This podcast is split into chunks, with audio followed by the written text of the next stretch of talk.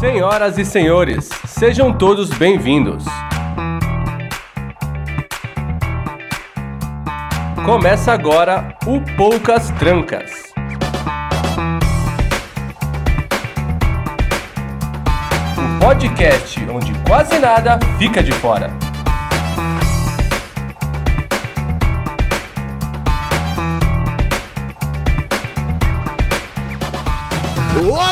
Senhoras e senhores, sejam todos muito bem-vindos a mais um Poucas Trancas, o podcast onde quase nada fica de fora. Eu sou o Escobar e, como sempre, é um prazer incrível ter vocês aqui com a gente. Muitíssimo obrigado pela sua audiência, muitíssimo obrigado pela sua companhia. No programa de hoje, a gente vai falar sobre coisas sinistras. Vamos falar. E, e tá pior porque eu tô com a dentadura, que eu falando sinistras, fica sinistras, coisas sinistras.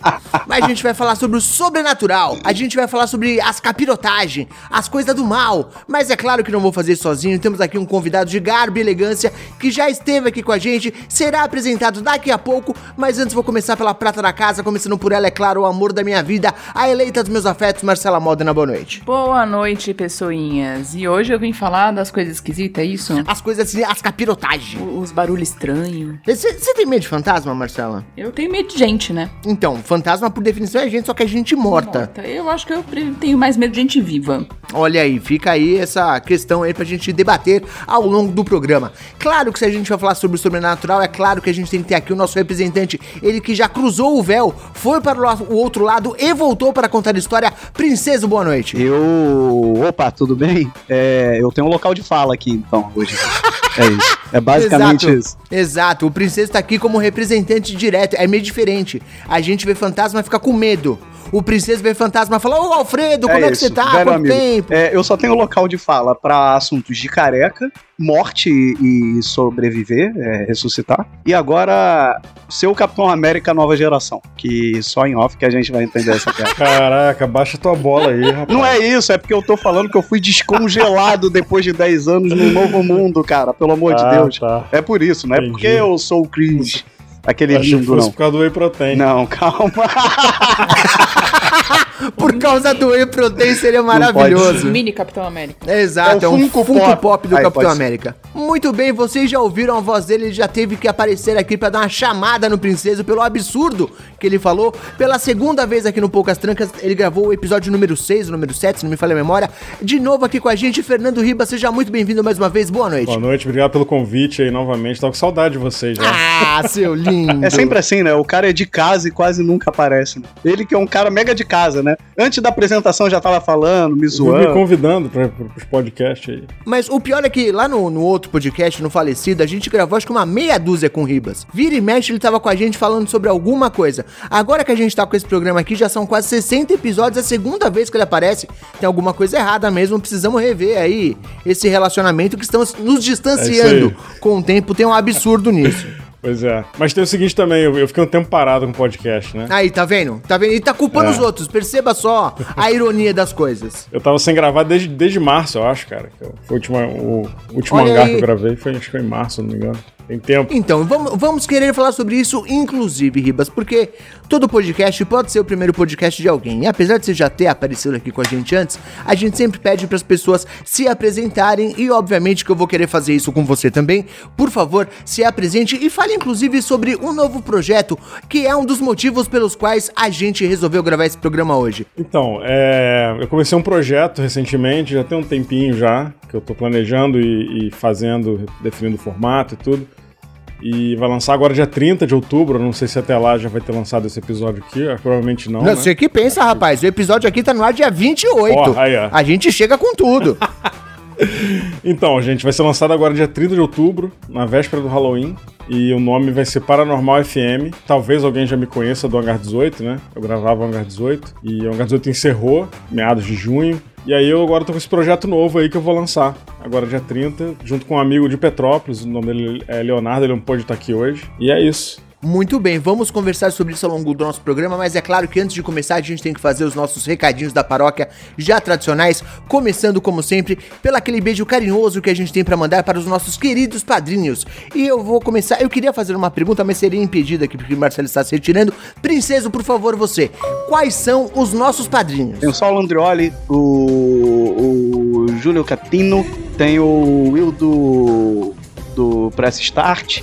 Tem o Davi, tem o Mike, tem o Ribas também lá, que eu achava que era esse Ribas aqui, mas é o Ribas de lá. Tem o Rogério B de Miranda, tem o Masashi Noi. Eu tô falando totalmente fora da ordem e eu não faço ideia se eu esqueci de alguém. Esqueceu? Tá faltando dois ainda. Não, eu vou. Eu posso consultar aqui os universitários. Pera, Temos o eu Álvaro, que inclusive grupo. está com a gente aqui no chat. Um absurdo o Álvaro, não desculpa, falar dele. Álvaro. Eu não olhei, eu, eu não tinha rolado pra baixo aqui. E temos o nosso padrinho em teste, que é o Felipe, tá com a gente agora pelo menos por um mês. Vamos ver se será renovado ou não. A conexão dele com o grupo pode cair magicamente daqui a 20 dias. Tudo pode acontecer, é um mistério, mas por enquanto continuamos com 100% de aproveitamento. Todas as pessoas que fizeram o nosso test drive de padrinho continuam no nosso grupo. Princesa, mais uma vez, se a pessoa quiser fazer parte desse seleto grupo que fica batendo papo com a gente durante o dia no Telegram, tem episódio exclusivo, tem conteúdo antecipado, mil e uma maravilhas. Como essa pessoa faz, princesa? Tem o padrim.com.br barra os poucas trancas. Perfeito. E você também pode fazer um pix pra gente, que é o nosso e-mail, que é os poucastrancas.gmail.com. É ponto .com só. Eu sempre vou no do BR. Eu sou antigo, A sua gente. informação foi quase perfeita, faltou mencionar o picpay.me barra O PicPay. Eu, não, na verdade eu ainda ia falar isso. aí. Ah, Você fui eu que te interrompi então, me desculpa. Exatamente. Eu tô jogando só o erro pra você, eu não ia falar. Muito bem. Estamos em todas as redes sociais como Os Poucas Trancas, arroba Os Poucas Trancas, em todos os lugares, Instagram, Facebook, no Twitter, no Orkut, em breve, assim, princesas criar vergonha na cara e criar o nosso Orkut, no Flogão. Estamos em todos os lugares, nos procure, ficaremos muito felizes em poder conversar com você. Eu acho que os primeiros recados foram dados, agora é aquela hora que a gente tem que falar, obviamente, do nosso querido editor, Rafael Zorzal. Tá com a gente desde o começo, conheça os trabalhos de Rafael Zorzal, está em todas as redes sociais como Zorzaverso. O Zorzal, além da gente aqui, edita o pessoal da podosfera nipo-brasileira, edita tanto o Prestat quanto o Dropzilla, edita o RP Guacha. Conheça o trabalho de Rafael Zorzal, faça esse favor para você mesmo. Além disso, preciso dizer que estamos a cada 15 dias lá no Treta. Eu, o Johnny, a Flávia, o Princesa apareceu lá no Treta lá da última vez, né? O Princesa foi virginado no Treta, é? Apareci, foi, foi muito legal, por sinal. Muita gente ouviu aí dando feedback. Muito obrigado. Foi uma honra participar de lá, né? Treta aí um, um grande marco aí do- da internet brasileira, pelo amor de Deus. Beijo, Ivo, de novo. Mais um beijo. Muito bem, se o senhor se comportar durante a gravação, poderá aparecer mais uma vez lá no Treta com a gente, senão seria obrigado a desfazer essa amizade e te bloquear em todas as redes sociais para que você não consiga encontrar mais nada sobre o que eu faço. Eu acho que os recados foram dados, pelo menos os mais emergenciais. Se eu esqueci de alguma coisa, tudo bem, porque não tem ninguém aqui para me corrigir mesmo. Então, por enquanto, eu acho que vai ser isso. Não, eu lembrei de mais um. Se você tá ouvindo a gente pelo Spotify agora, você para o que você tá fazendo nesse exato momento, vai lá dar cinco estrelinhas pra gente. Não faz nenhuma diferença pra você, mas pra gente faz uma diferença monstruosa. Por favor, uma avaliação positiva é tudo que a gente pede. A gente não costuma pedir muita coisa, é mentira, a gente pede toda semana, mas mesmo assim, só uma avaliação positiva não custa muito, vai? Quebra esse galho pra gente. Agora sim, eu acho que os recados foram dados. Vamos começar o episódio, por favor, porque eu não aguento mais falar.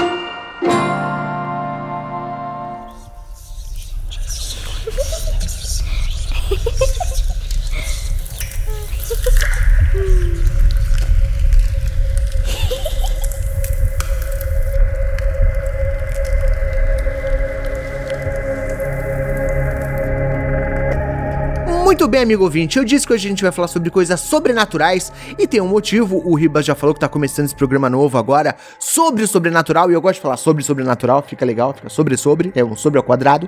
E eu queria saber, Ribas, o que foi que te deu o, a- a- o estalo pra resolver falar sobre isso? Você vinha fazendo um trabalho longo já falando sobre alienígenas, falando sobre Sei. visitantes de outros planetas e agora resolveu dar uma guinada. O que foi que aconteceu? Você descobriu que alienígenas não existem e resolveu mudar de área de atuação ou tem algum outro motivo por trás? Na verdade, eu fui ameaçado pelos homens de preto a parar de falar disso aí. né? E agora resolveu falar de espírito pra ser ameaçado pelos homens de branco.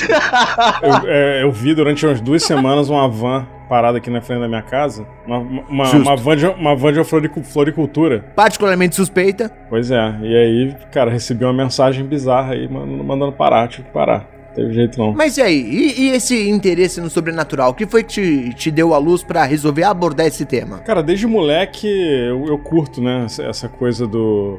história de fantasma, filme de terror. Quer dizer, filme de terror eu não curtia tanto na minha infância porque eu tinha medo, né? Mas eu sempre curti, até tive algumas experiências né, quando era garoto. meu pai também teve teve experiência paranormal e tudo. Eu sempre gostei do assunto. E até uma coisa que me ajudou a perder o medo quando era criança foi o desenho dos caça-fantasmas. Né? Mas qual deles? Tem, tem, tem polêmicas aí. O original, não é, não é aquele que tinha um gorila, não. Não um é gorila, sem o gorila. Né? Ok, é, tá bom. o gorila. Ah, mas esse era bom também, tá? E o carro que falava também era uma maluquice doida. E aí, cara, eu sempre gostei do assunto, né? Na, na, na, na minha época de pré-adolescência, era ficava na calçada com os amigos até tarde contando histórias de terror e tal. E aí sempre tinha um amigo que ficava com medo de voltar para casa e pedir pro meu pai levar em casa, né?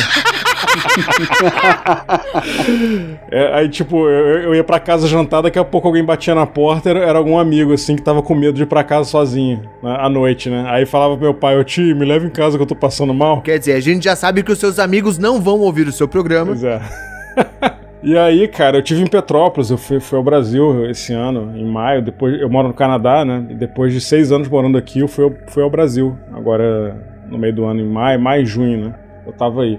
E eu visitei o Hotel Quitandinha. E aí, acho que você, não sei se quem tá ouvindo aqui conhece, provavelmente quem já foi em Petrópolis, obrigatoriamente já viu Quitandinha porque ele fica na, exatamente na entrada da cidade, né? E eu fui lá visitar o hotel e aí eu tive esse insight de fazer esse podcast sobre coisa paranormal, porque o hotel tem uma vibe muito fantasmagórica, cara. É um lugar é bem carregado, assim. Na verdade, Petrópolis inteira. Petrópolis é uma cidade fantasmagórica. É meio né? assim. E aí tem uma história curiosa aí, porque eu tenho um primo, eu tinha um primo de segundo grau, ele já é falecido.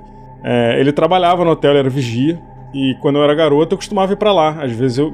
Porque assim, a minha avó morava perto do hotel. Minha avó falecida também. E aí, quando eu ia para casa da minha avó, às vezes eu ia até lá, nesse meu primo, e a gente ficava batendo papo um tempão. E aí ele me contava essas histórias do hotel, que ele via aparição, via criança anda correndo lá nos corredores e aí depois sumia no meio do nada. Isso com quantos anos? Só pra saber, assim. Ah, eu, eu tinha uns 14 para 15 anos, por aí. Não, tá bom, já tenho uma idade é. razoável. É. Pensando, você com 7 anos, esse primo filho da puta, não, não, contando história um de fantasma pra criança.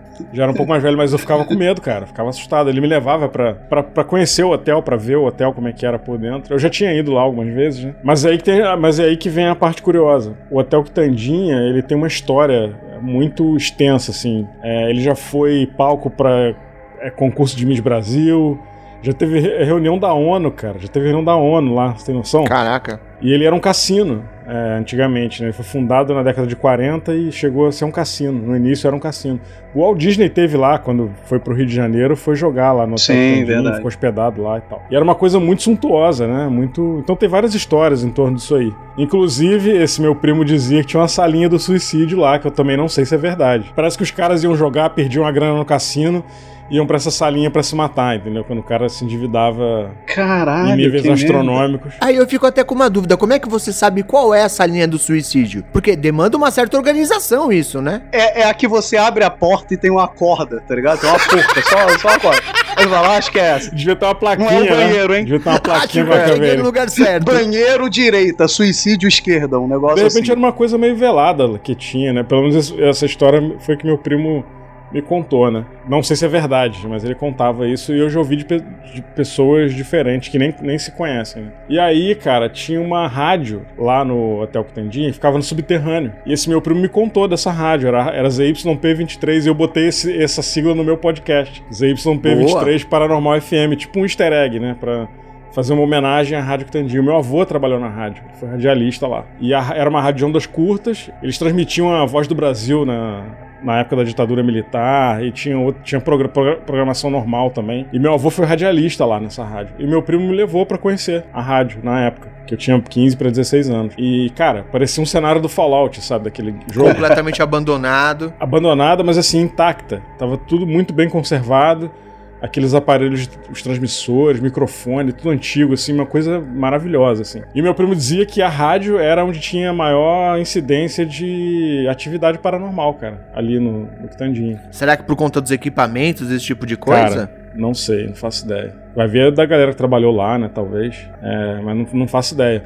E aí, de, dessa vez, quando eu fui, eu perguntei sobre a rádio. Os caras não souberam dizer se ainda tava lá, se tá conservada ainda. Eu queria muito saber, eu até tava tentando descobrir alguém que trabalha no Sesc, porque hoje o Quitandinha hoje não é mais um hotel, né? Ele é dividido em duas partes. Ele tem a parte residencial, se você quiser morar lá, você pode. Pode alugar um apartamento lá, por Porra. exemplo. E a, a outra parte, quem administra é o Sesc, que aí é a parte mais turística, que você pode visitar os salões e tal. Agora, se você é sensitivo, eu não sei se, é a- se essa é a palavra certa, se você tem uma sensibilidade pra esse tipo de coisa, pra espírito e tal, não vá lá, porque é uma, é uma vibe bem carregada, cara. Eu, eu senti uma parada Cara, esquisita É lá. o overlook brasileiro. É isso. É isso, é o overlook brasileiro. Isso é uma parada muito doida, né? Vocês, vocês têm essa, essa coisa de, de às vezes vocês chegarem num lugar pesado e aquela energia bater legal Eu em vocês? sinto, cara. Eu sinto. Eu tenho. Eu, isso acontece comigo às vezes, sabe? Eu vou pra um lugar e, tipo assim, eu sinto que bateu, sabe? Você sente o impacto da, da energia do lugar, assim, uma parada muito doida, né? Eu tenho proteções, né?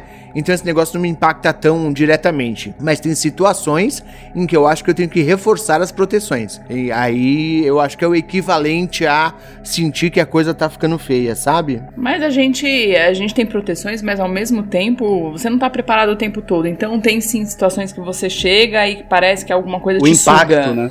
Não, e mais importante uma ainda, porrada. É, é, isso um, mesmo. é, um, é uma informação dupla, na verdade, porque eu tenho proteções e tenho o cu na mão. Então ficar com medo acontece muito rápido. Eu sou um puta do bundão. Verdade. Obrigado pela essa confirmação enfática. Eu sinto. Hum. Eu sinto presença, cara. Como assim? Eu preciso que você descreva melhor. Tipo, por, por exemplo, uma vez eu fui dormir, tem muito tempo, muitos anos isso, eu era casado ainda. Eu fui dormir e aí, cara, sabe quando você tá acordado, mas você já tá quase dormindo, você não tá muito ligado no que tá acontecendo à tua volta?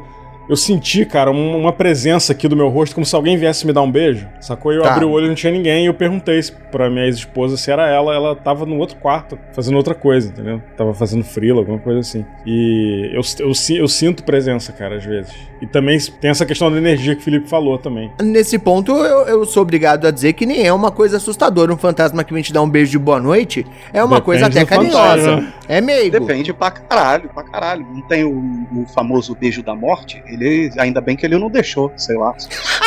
Pode ser um fantasma com harmonização facial, aí vai ser assustador. Eu vou te falar que minha família é espírita, médium, né? Tivemos algumas coisas no, no- no decorrer da nossa vida. Eu também sinto isso, cara. Eu tenho essa sensação muitas vezes de presença. Cara, é a mesma sensação quando, por exemplo, vamos dizer, você tá tomando banho e a pessoa chega na tua casa, sua esposa, e, tipo assim, sabe, você tá ouvindo, não sei explicar. E tem uma parada muito doida que aconteceu em algumas ocasiões comigo, que é de eu ficar com muito frio, muito frio. Tipo assim, eu, eu tá falando determinado assunto ou acontecer determinada coisa e eu ficar, tipo, com muito frio, mas sabe, tipo, é, sexto sentido? Que eles representavam aquela coisa do, do menino sentir frio? Sim. É nesse nível. É de eu me tremer de frio e tá um, totalmente ok, entendeu? Normalmente eu tento segurar um pouco a onda, faço uma oração e tal. E a parada meio que vai esvaindo real, assim. O que tem um agravante maior é que você tá no Rio de Janeiro, então você não sente frio aí nunca. Não é, porra. É, exato. Não é uma parada. E, e é em situação, é uma parada de uma hora pra outra,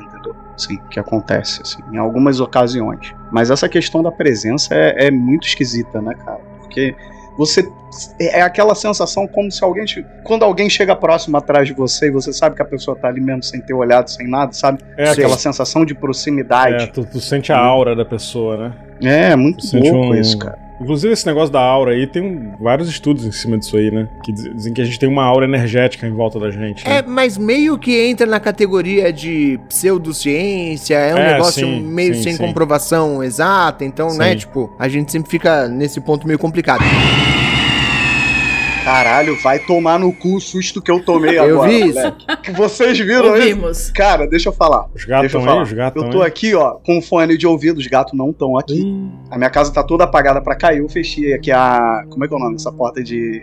de desgraçada aqui? Que faz. De correr. Esqueci. Ah, não, Olha aí, eu sanfona. vou abrir essa porra que eu posso. Sanfona. Vai tomar no cu que eu aí. É. Aí eu fechei porque a máquina tava lavando. Só que tá ventando, cara. Aí eu tô aqui conversando com vocês e fez um. Na porta, sabe? O vento puxou a porta, como se alguém estivesse empurrando de lá pra cá. Mas não é ninguém e meu coração tá o quê? Não que você saiba. Só por precaução, Alexa, acender a luz da sala, por favor. Deixa eu aproveitar essa interrupção sinistra do Princeso para trazer alguns comentários que a gente teve aqui no chat. O Rogério falou que ele tem paralisia do sono e que numa É dessas, desses ataques ele teve a sensação de alguma coisa sobre o peito dele.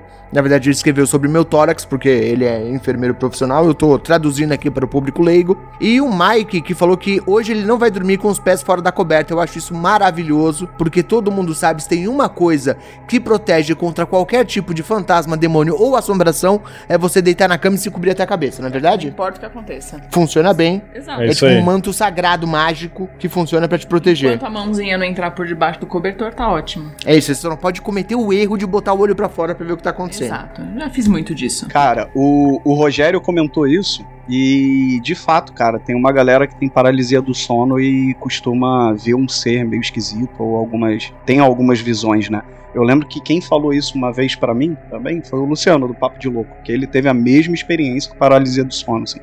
De ver um, um- um ser esquisito, assim, num canto do quarto. Eu, eu tive duas vezes, e eu acredito que tenha sido paralisia do sono.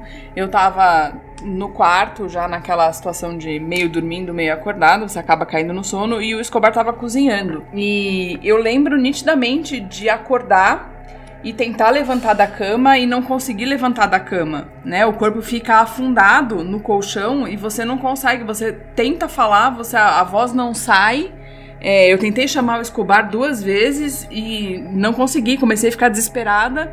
Durou uma questão de uns 15 segundos e aí eu acho que eu dormi, acordei, não sei, não, não lembro exatamente, mas eu lembro de acordar com a sensação de que porra foi essa que aconteceu. Duas vezes aconteceram isso e eu nunca mais tive. Não, legal que eu tô sabendo dessa história agora. Até então eu não sabia disso. Não, você então. Não lembra, eu te contei sim.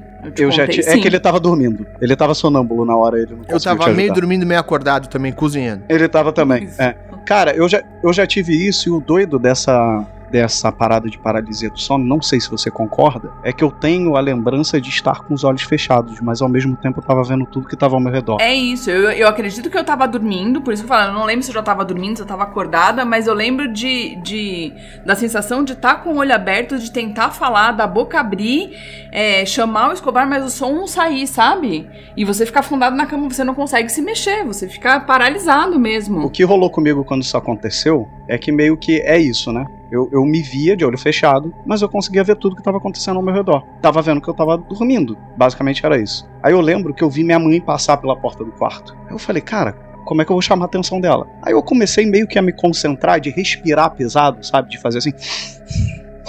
Aí ela veio, cara, e tocou em mim. Quando ela tocou em mim, foi um pá, sabe? Tipo, uma porrada, assim, acordando. Aí eu comentei com ela isso que tinha acontecido também. Mas foi uma parada que aconteceu comigo só uma vez, assim, mas é bem assustador na real. Não, o princeso conseguiu hackear a paralisia do sono. Ele deu um jeito de chamar a atenção. Não, eu não consegui não, eu fiquei presa na cama e eu só acordei, de repente, ofegante, assustada. Eu sei que a galera que tem paralisia do sono recorrente, né? Tem um grupo de pessoas, inclusive, que fala de ter o mesmo tipo de visão durante esses episódios e ver é, pessoas, né? Criaturas parecem humanos completamente pretos, escuros. E tem inclusive a imagem de um homem de chapéu, que é um negócio recorrente para muitas pessoas que veem exatamente a mesma figura. É um negócio meio, meio sinistro. Eu confesso que o ser demoníaco não tava me assustando. Tu falou um homem de chapéu, eu juro que deu uma gelada aqui. Não é, tá vendo só? eu acho que. É, eu acho que é mais assustador, na real, cara. Tem uma, tem uma imagem, um desenho de um cara que dizem que aparece nos sonhos, que é recorrente, assim. Acho que é, se você Não, botar no Google aí, é viajante Não, não, sonho. é lenda urbana, não, não É confunde. lenda urbana, não, é lenda urbana. Quer dizer, não sei, né? Vai saber. Não, não, a lenda urbana era o Slenderman dela. O seu eu vou botar fé por enquanto que você é especialista É. da, da mesa hoje. Não, então, tem, tem uma imagem que é tipo um retrato falado horroroso de um cara que dizem que ele aparece nos sonhos, ele é recorrente nos sonhos de várias pessoas diferentes, assim, que não tem conexão, conexão uma com as outras. Não é o cara da sobrancelhona? Esse cara aí, é bem bizarro. ah, eu dele. já vi, eu já vi esse maluco. Não no meu sonho, tudo bem. Ainda bem que eu não lembro dos sonhos, mas eu já vi esse retrato falado aí. Mas o complicado é que quem já viu a- essa imagem aí vai acabar sonhando em algum momento, né? Tem essa, só vale se você sonhou antes de ver a imagem. É. Parece um gargamel do inferno. Eu já vi Horrível, esse retrato cara. falado. É um negócio meio medonho. Mas quando eu era criança, minha mãe fala, porque quando eu era criança eu tinha. Eu não sei. Não sei se eu posso chamar de terror noturno, o que que era, mas eu acordava é, chorando muito e dizendo que tinha bicho subindo em mim. E mais de uma vez minha mãe dizia que eu falava que tinha um homem é, negro de chapéu.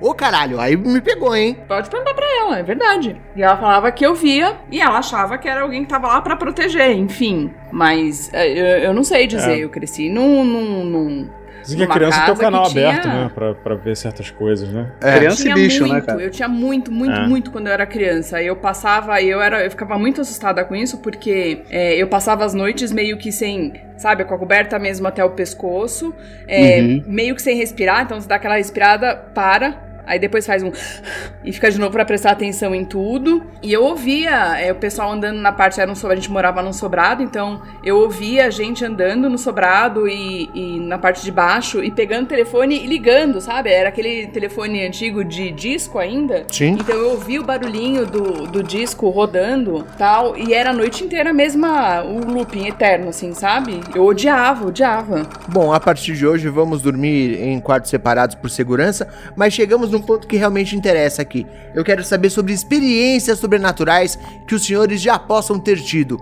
Membros da mesa, por favor, fiquem à vontade para contar histórias. A gente já teve essa conversa antes, eu sei que o Ribas tem algumas boas. Por favor, Ribas, nos traga o seu conhecimento sobrenatural. Olha aí, eu, te- eu tenho uma que eu acho que é a mais bizarra que eu já tive até hoje, que eu nem lembro se eu já contei aqui, da última vez que eu participei, mas foi uma vez que eu vi o mesmo vulto junto com um amigo e a gente, os dois viram a mesma coisa. Assim. Porque quando você vê um vulto, você tá sozinho, você vê um vulto, você fica naquela, pô, será que foi um vulto Vi mesmo? será, mesmo, que, não será que foi um cisco no meu olho, alguma coisa que deu? Uma sombra. Mas não, esse tinha um amigo junto comigo e nós dois viramos na mesma hora porque o negócio incomodou.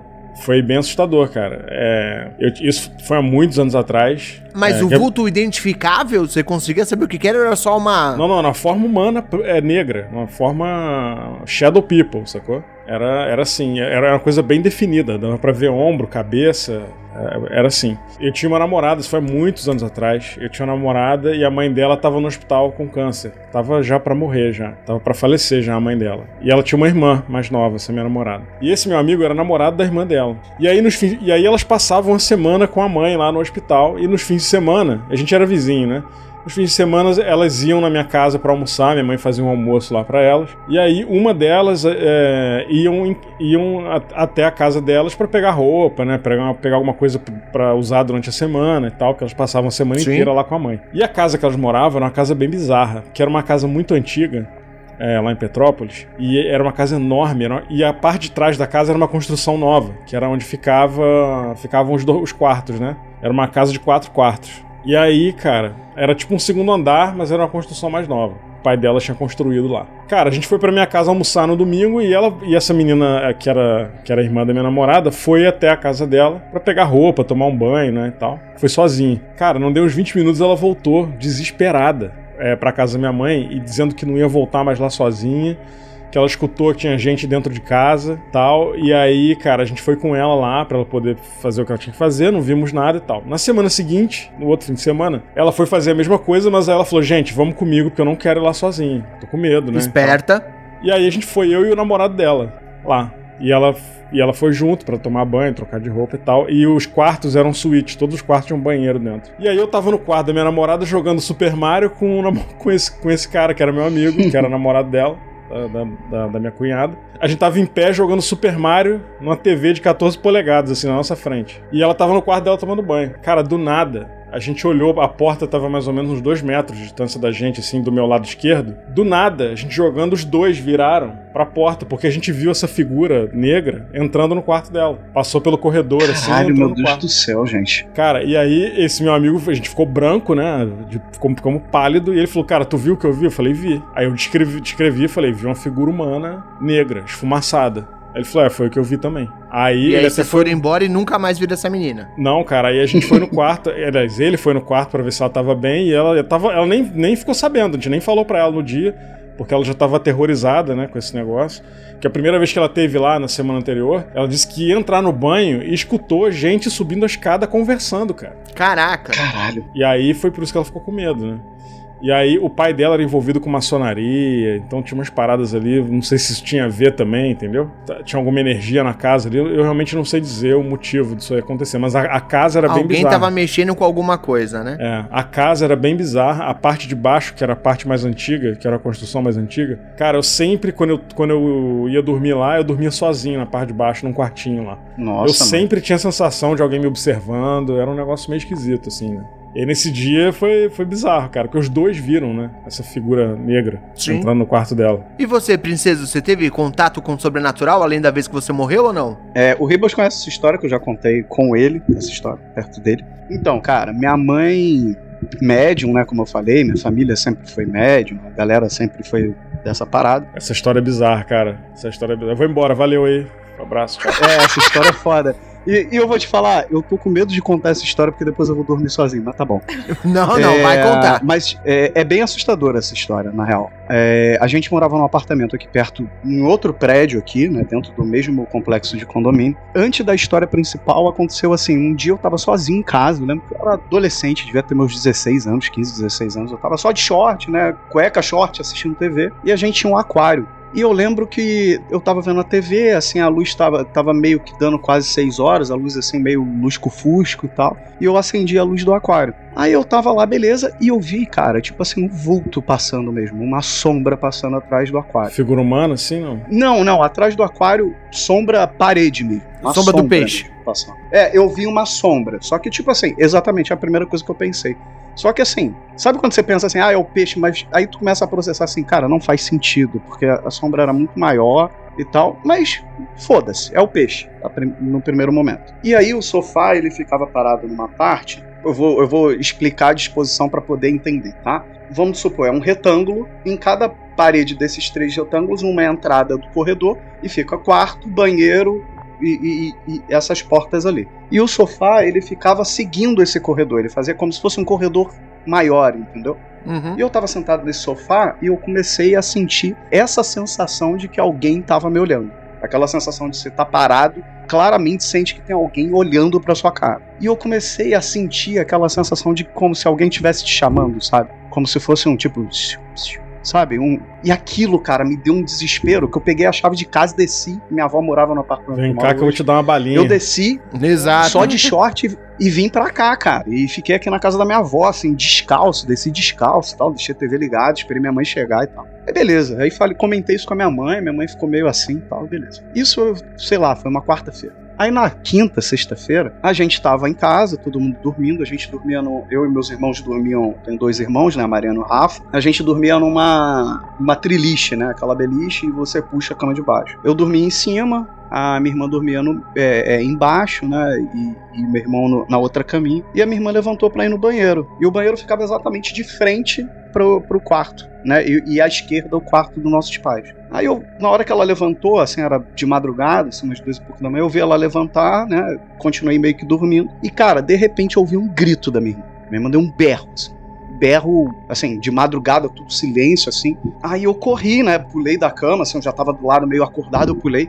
E ela travou os braços, assim, na- no corredor, né? Ah, ela era bem nova, na real. Ela lembra disso? Ela lembra dessa história? Cara, minha irmã lembra muito pouco disso. Eu vou até perguntar a ela depois, mas ela lembra pouco. Meu irmão não lembra nada, porque ele era muito menorzinho. E ele também não acordou. Ele, eu acho que ele acordou, mas ah, o meu pai tirou ele e tal. Um lance desse.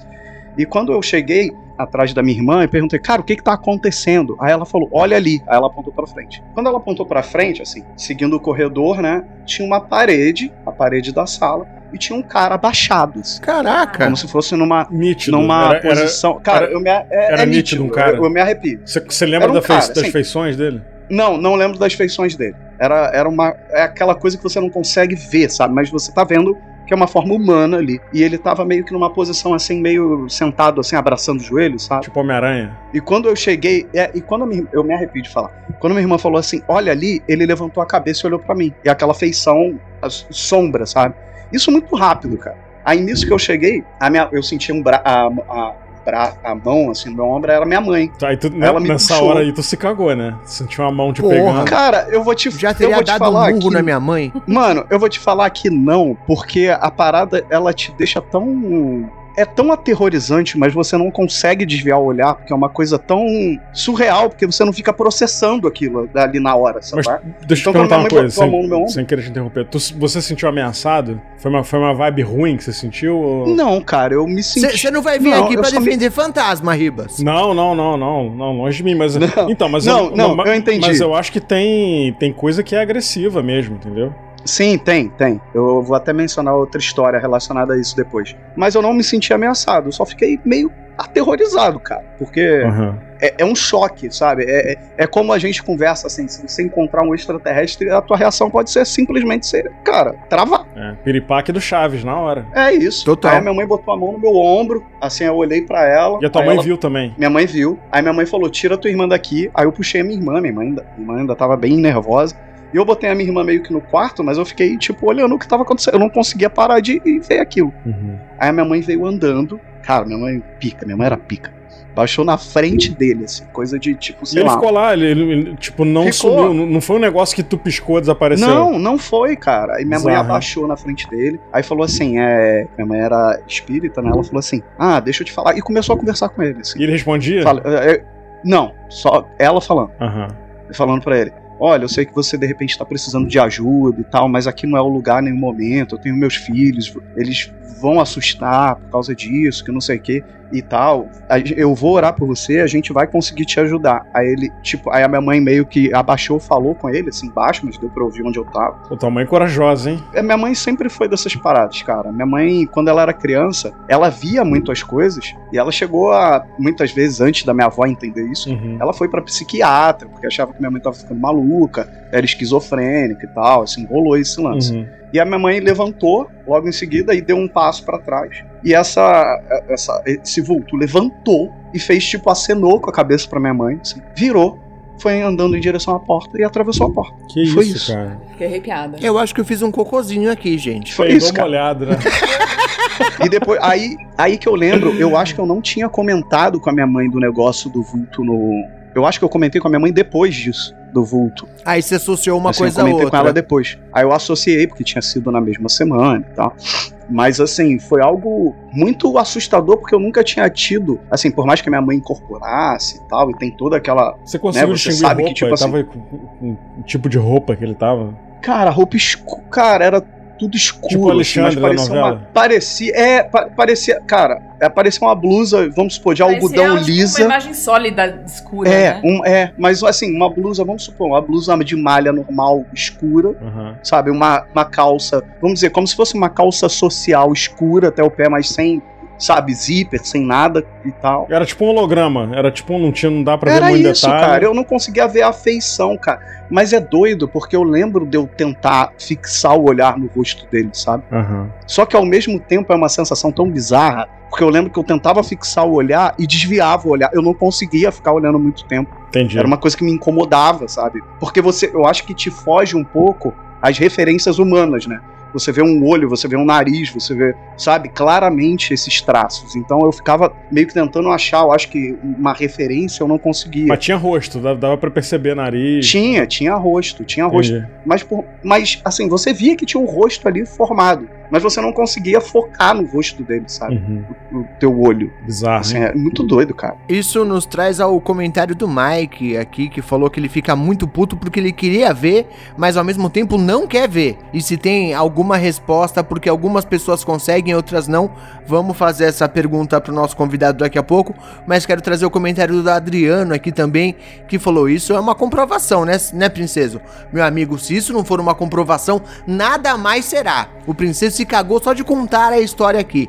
Mas eu vou voltar pra É, pergunta. é, é bem intenso. Eu vou voltar para a pergunta do Mike. Existe alguma explicação de por que algumas pessoas conseguem ver ou conseguem até interagir? Esse exemplo da, da mãe do princeso agora foi absolutamente absurdo. E tem gente que não vê absolutamente nada? Alguém tem algum palpite? Quero começar pelo Ribas como nosso especialista da noite, por favor. Bom, eu acho, e aí totalmente na base do achismo, né? Que eu, eu acho que todo mundo tem, tem a capacidade de ver, ou de ouvir, Sim, ou de sentir. Eu concordo. Mas eu acho que algumas pessoas têm esse canal mais aberto do que outras. Sensibilidade mediúnica, é basicamente É, isso. E aí eu acho que algumas pessoas até se fecham pra isso e aí o canal se- vai se fechando ao longo do tempo. É, é o que eu acredito e até o que eu já ouvi As pessoas que estudam esse fenômeno e até o espiritismo também falam isso. É, mas eu acho que todo mundo tem, na verdade, esse, essa capacidade. Só que uns estão com a chavinha ligada e outros não, né? Basicamente isso, né? Tem essa sensibilidade. Não, com certeza. E eu até acho que ele deve ter ido até lá na tua casa por causa da tua mãe. Porque como a tua mãe Sim, sentido. acredito que isso, sim. Faz. Acredito que sim. E, e até uma observação muito doida. Vocês lembram do episódio que eu falei que eu senti muito frio num dia? Sim. Uhum. Então, sabe o que é estranho? A pessoa que tava do meu lado também sentiu. A mesma coisa, saca? Uhum. Tipo assim, foi um. Eu, eu acho que quando acontece desse jeito, como aconteceu lá em casa, é uma coisa que ela tá se manifestando tão forte, tão forte, que eu acho que ela acaba expandindo um pouco mais pra algumas pessoas, entendeu? Então a porrada, eu acho que quem, quem sente é maior e acaba gerando uma porrada menor em outras pessoas que muitas vezes não se ligam nisso, né? Não se ligam na chave que foi virada ali na hora. Uhum. Sei. Você tem algum palpite? É, Na verdade, eu, assim, eu acredito, é vibração energética, né? Justo. Então, eu acredito que as pessoas, elas vibram em, em sintonias, em frequências diferentes. E que tudo acontece ao mesmo tempo. Então, o que já foi, o que é, o que vai ser. O que eu, eu acho que pode acontecer é em que, alguns momentos, a gente vibra nas mesmas frequências que essas, essas outras realidades, esses outros planos. E que talvez nesses momentos a gente consiga ter acesso, ainda que de uma forma assustadora, porque a gente não tá, são coisas que são imperceptíveis a, ao nosso olho nu e que a gente consegue ter acesso. E aí a gente entra em contato com isso. O seu argumento é muito bom, mas é, funciona pra explicar o caso de você você ver alguma coisa que você não estava preparado, de repente você entrou em sintonia com aquilo. Agora, um caso como o Princeso contou, que a irmã viu, e aí ele foi, e ele viu, e aí a mãe foi, e a mãe viu, e a mãe interagiu. Sim. Não faz sentido ser esse tipo de descontrole. Tem que ser a, a, Depende, não, mas a aí. é- criatura. Não, mas assim, Mas aí, eu, mas aí eu entro naquele no ponto do que o Ribas falou, que talvez tenha ido por conta da mãe dele. A casa provavelmente já tinha toda uma. uma já, já, já tinha um canal muito, muito grande. É, ele pode ter Aberto. sentido que minha mãe era um canal de ajuda ali pra ele, né? Que, Não, que faz todo claramente sentido assim. do mundo. Se você É, tá tentando se exato. comunicar desesperadamente, você vai na casa que tem um telefone. Poxa vida. É tipo, é tipo aquele filme Ghost, a- aquela Oda May Brown, né? Os espíritos iam todos lá porque Exato. sabiam que ali eram. Minha, minha avó, meu avô eram espíritas. E eles trabalhavam com esse tipo de coisa. E eu odiava dormir na casa da minha avó, porque sempre que eu ia lá, minha mãe fala que teve uma vez que ela teve que me buscar no meio da madrugada, porque eu chorava a noite inteira e pedindo pra voltar pra casa. Porque eu lembro nitidamente na porta da casa da minha avó tinha um sininho, que cada vez que a porta abria, tocava o sininho. E eu lembro perfeitamente que eu ia dormir lá e eu passava a noite inteira ouvindo: abre a porta, toca sininho, sobe a escada, Nossa, vai até terror. a porta do quarto, mexe na maçaneta. pelo amor de Deus. E era isso a noite inteira. Mas filme de terror começa assim. Sabe? Era a noite inteira, não acontecia nada. Chegava na porta do quarto, mexia na maçaneta, eu via a maçaneta mexer, voltava pra porta da sala, abre porta, toca sininho. Tipo, e era assustador. E minha avó e meu avô, assim, é, eles. Era aquele centro espírita que tinha a parte de Umbanda também. Então, eu lembro. Eu lembro perfeitamente, tipo, época de.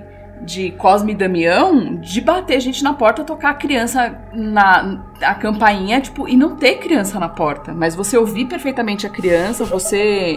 Eu lembro dessas coisas. Mas que horror. Então, é, até os que, os que a Marcela falou anteriormente do, das diferentes realidades, isso é uma coisa que até tem muita teoria, teoria do multiverso, né? Que dizem que tem vários universos e eles se colidem. Tipo, a gente tem essa Sim. nossa realidade aqui e tem outra realidade nesse momento colidindo com a nossa, mas a gente não vê, a gente não consegue ver. E aí, de vez em quando acontece algum glitch ali, alguma coisa, e aí a gente consegue enxergar, e aí explicaria vulto, né, e tal. Tem até aquela história de Sete Além, né? Que é um. Dizem que é um, é uma, é um desses É, casos. sim. Tem, uma, É uma, tem uns é uma outra, casos. é uma outra realidade, que- né? e Tal. Mas o, o que eu ia chegar é o seguinte: é, o que me assusta. Eu sou nerd de programa de fantasma, né? É, Ghost Hunters, essas porcaria, eu vejo tudo. Sei. E eu, eu até já vi esses caras falando, eu não sei qual a base disso, né? Mas que normalmente é aparição de espírito, que eles conseguem captar em câmera. Que, por exemplo, morreu uma pessoa na casa e aí tem uma aparição dessa pessoa lá. Eles até diziam que assim. que normalmente os, es- esses espíritos de, de- de humanos, vamos dizer assim, que estão ali, eles são tipo uma energia que fica ali no lugar. É uma foto, é um registro daquilo. Exato, é como se fosse uma fita de vídeo passando em loop ali. Então você não consegue nem interagir com isso, porque é só uma energia. E aí eles falam é, que muitas das vezes, quando reflete inteligência, que aí é o caso dessa questão que aconteceu com o Felipe, que a mãe dele interagiu com, com, com, Uhum. com- um espírito, com um fantasma, que seja, né? E ele respondeu e foi embora. E aí eles- esses caras falam que na maioria das vezes são demônios, né? Que não sei qual é o fundamento disso, tá? Mas eu já vi em vários programas desses que eu assisto de Ghost Hunters, os caras falam abordando esse assunto. Quando reflete inteli- inteligência e interage, não necessariamente é um humano, tá ali. Que o nosso espírito fica ali mais como se fosse uma energia mesmo. É, e é bem bizarro de pensar nisso, né, cara? Porque o que tem de, de caso aí de interação com o espírito, né? A gente, não- na, na real, ninguém sabe, né? Cara, eu vou, eu vou contar uma parada que parece doideira também que eu senti. Uma coisa respondendo ao que eu falei, o que pode ter feito também a minha irmã ver, eu ver, né? Eu não lembro se meu pai viu, mas eu acho que meu pai viu sim. É porque a gente tinha um grau de mediunidade ali também, basicamente. Isso sempre foi uma coisa presente na- nas nossas vidas. Vocês eram crianças também, né? Tem isso. É, assim, eu, eu- é por isso que eu não sei se a minha irmã lembra, entendeu? Porque eu já era adolescente, então eu tenho isso claro na minha cabeça. não, Ela era criança. não tem como esquecer um negócio desse, cara. Não tem, mas eu tô falando, pra ela, como criança, pode ter apagado, entendeu? Detalhes, essas coisas, mas ela lembra dessa história. Eu sei que ela lembra, Uhum. mas eu vou confirmar isso com ela. De repente eu peço até um áudio pra ela, depois eu vou, vou ver isso com ela. E que eu tava lembrando, eu tive o Peter, né? Vocês lembram que o Peter faleceu, que era o Sim. meu primeiro gato e tal. E eu fiquei muito mal, né? Foi o primeiro bicho de estimação que eu tive e tal. E cara, eu senti a presença dele aqui, aí eu li depois, assim, que dizem que animais, quando, quando falecem, eles ficam um tempo na casa, né? Assim, Hum. dizem que isso acontece, que é um desapego pro dono e pro animal, sabe? É um processo. E, cara, teve um dia que eu tava aqui e eu senti claramente a presença dele. Tipo, Você assim, escutou, só, perto de só- mim. foi só, um, só sentiu? Não, senti a presença dele, cara. Eu senti a presença dele e desse dia em diante eu nunca mais senti.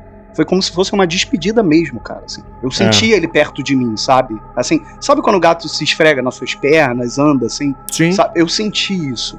E nesse dia, eu juro por Deus, eu falei em voz alta, eu falei, cara, vai com Deus, tá tudo bem, me emocionei e tal. E foi de fato uma despedida. Eu senti que ele tava ali comigo, sabe? E foi uma parada assim, mega doida. Assim, eu tava. Eu levantei, sei lá, pra ir na sala, alguma coisa assim, na, na cozinha pegar água. E eu parei, assim, senti como se tivesse, como se tivesse um bicho na minha frente mesmo. Aham. Sabe? Eu travei e, e senti essa sensação dele estar aqui e depois disso estalou, sabe? Foi uns, dia, uns dias depois. E isso nunca mais eu senti. Na época eu até comentei, né, com a, com a minha ex, com a Ju e tal. E foi muito louco isso, assim, muito doido nessa ligação. E eu acho que tem isso, né, cara? Eu, eu, eu contei isso, né? Que, que no tempo que eu tava em coma também, eu senti o cheiro da minha mãe.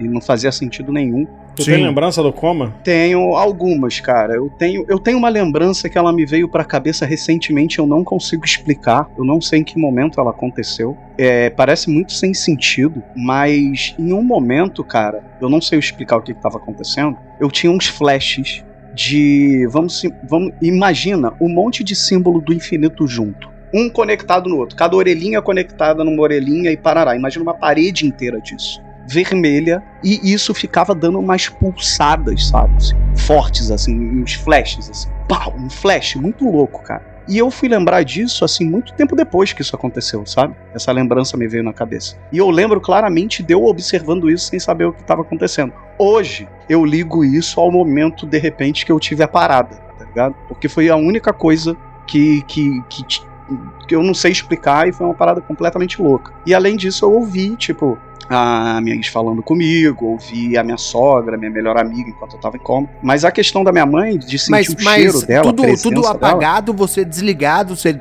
a sua lembrança, você de olho fechado, só ouvindo, só a Cara, voz? O com... Cara, na real, quando você é colocado em coma, ou sedado em coma, seja lá o que for, a, a primeira impressão que você tem é que você fechou o olho e você abriu.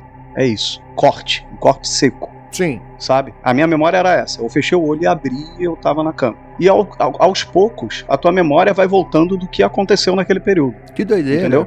Mas o coma, eu tô perguntando porque eu sou ignorante mesmo. O coma, ele é o quê?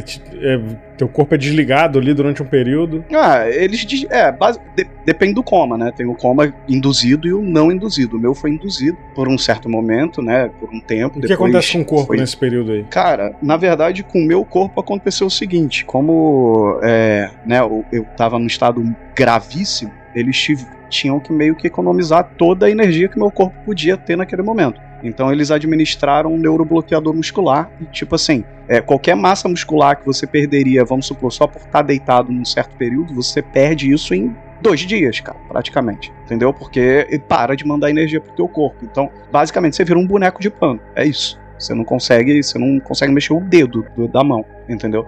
Então, quando você acorda, é isso, cara. Eu, eu até brinco, né? Que The Walking Dead nunca aconteceria, porque o Rick ia acordar, ia ficar deitado na cama, um zumbi ia vir, ia comer ele, ele ia morrer. É isso. Total. Porque você não consegue fazer absolutamente nada. Então, tipo assim, nesse período, é, e tem umas ilusões muito loucas, né, cara? Olha isso. No hospital que eu tava, um dia eu cheguei pra enfermeira e falei assim: por que, que tem uma foto de uma criança preta e branca no teto? Sabe aquelas fotos de criança dos anos 20? Sabe? Com a roupinha assim. E a mulher falou assim pra mim: Não, não tem foto nenhuma. É um negócio do ar-condicionado. E de repente eu olhava e não era mais a foto da criança bizarra. Era o bagulho do ar-condicionado. Mas isso já tava fora do coma. Já tava fora do coma. Até porque ele tava perguntando, poxa vida, se ele tivesse fazendo Não, é. pergunta em coma, eu ia ficar preocupado. não, não. Sei lá, vai, não, ele- vai saber. É porque ele falando, eu achei que era uma lembrança do coma, na verdade. Ele falando com, a- com a enfermeira. Não, lembrança, lem- lembrança do coma foi isso, essa sensação de presença da minha mãe, o cheiro do perfume dela, que eu senti muito e não, não tinha como sentir, né? Tava todo entubado. E as pessoas falando comigo. Isso eu tinha. E, e essa situação que eu falei, que foi completamente bizarra, que é a lembrança. As quanto lembranças. tempo em coma? 15 dias. Foi bastante tempo pra ficar morto, né? 15, 16 dias. É muito tempo. Você fica desligadaço. Não, mas é praticamente uma morte, né, cara? é, Até. pra mim foi praticamente, cara. Porque eu fiquei na merda mesmo. Até onde eu sei o que eu conheço de coma, tanto induzido Né? Trouxemos a especialista, tá não, achando não o sou quê? especialista, eu posso estar falando uma grande bobagem e o Rogério tá aqui pra me corrigir. Verdade, temos mais de um. Até onde eu sei, por exemplo, no coma induzido, você administra drogas que vão reduzir ao máximo, né, o seu, Uhum. é, a sua função neurológica para que o seu corpo Isso. é, a- guarde energia para o funcionamento do energia, cérebro. A única lógico. coisa que tem que é, funcionar é o cérebro para que ele possa bater o coração para as funções básicas. Mas só o basal. Só o basal, porque É, É tem só o mínimo economizar pro energia. cara ficar vivo ali. É só o mínimo. É isso É mesmo. stand-by. É. E até onde É. eu sei, a audição é o último sentido que se perde no, no coma. Nesse Então faria processo. sentido- Então faz sentido. Por isso, inclusive, é, tanto no, no coma quanto no imediatamente antes da morte, e é por isso que os médicos eles chamam a família pra se despedir. Eles pedem pra que você fale com aquela Isso. pessoa ali, É, porque, porque pode ele tá, ativar, né? tá Tem, ouvindo. tem vários casos de pessoas que acordam justamente nesse processo. né? Tipo, apresenta um neto, a pessoa acorda do coma. Assim, liga uma chave que a pessoa desperta na hora. Né? Ó, e pra você que tá ouvindo esse programa pelo feed e não tá acompanhando a nossa gravação aqui no YouTube, tivemos a comprovação por mensagem. Rogério B. de Miranda veio aqui pra falar que é isso aí, Marcelo está correta. Muito Correto. bem. O Adriano, inclusive, fez um comentário, falou que tem até um gatinho compondo no cenário ali na casa do Ribas. E eu tenho que admitir que por um segundo eu fiquei meio preocupado, porque eu vi uma sombra se mexendo. E aí demorei pra perceber que era um gato. Fiquei com um certo cagacinho aqui, tenho que admitir. Aí quando ele tem partes brancas fica melhor. Ele tava de costas, era só um vulto preto. Fiquei preocupado, falei, caramba, estamos atraindo coisas aqui. Mas no fim das contas deu tudo certo.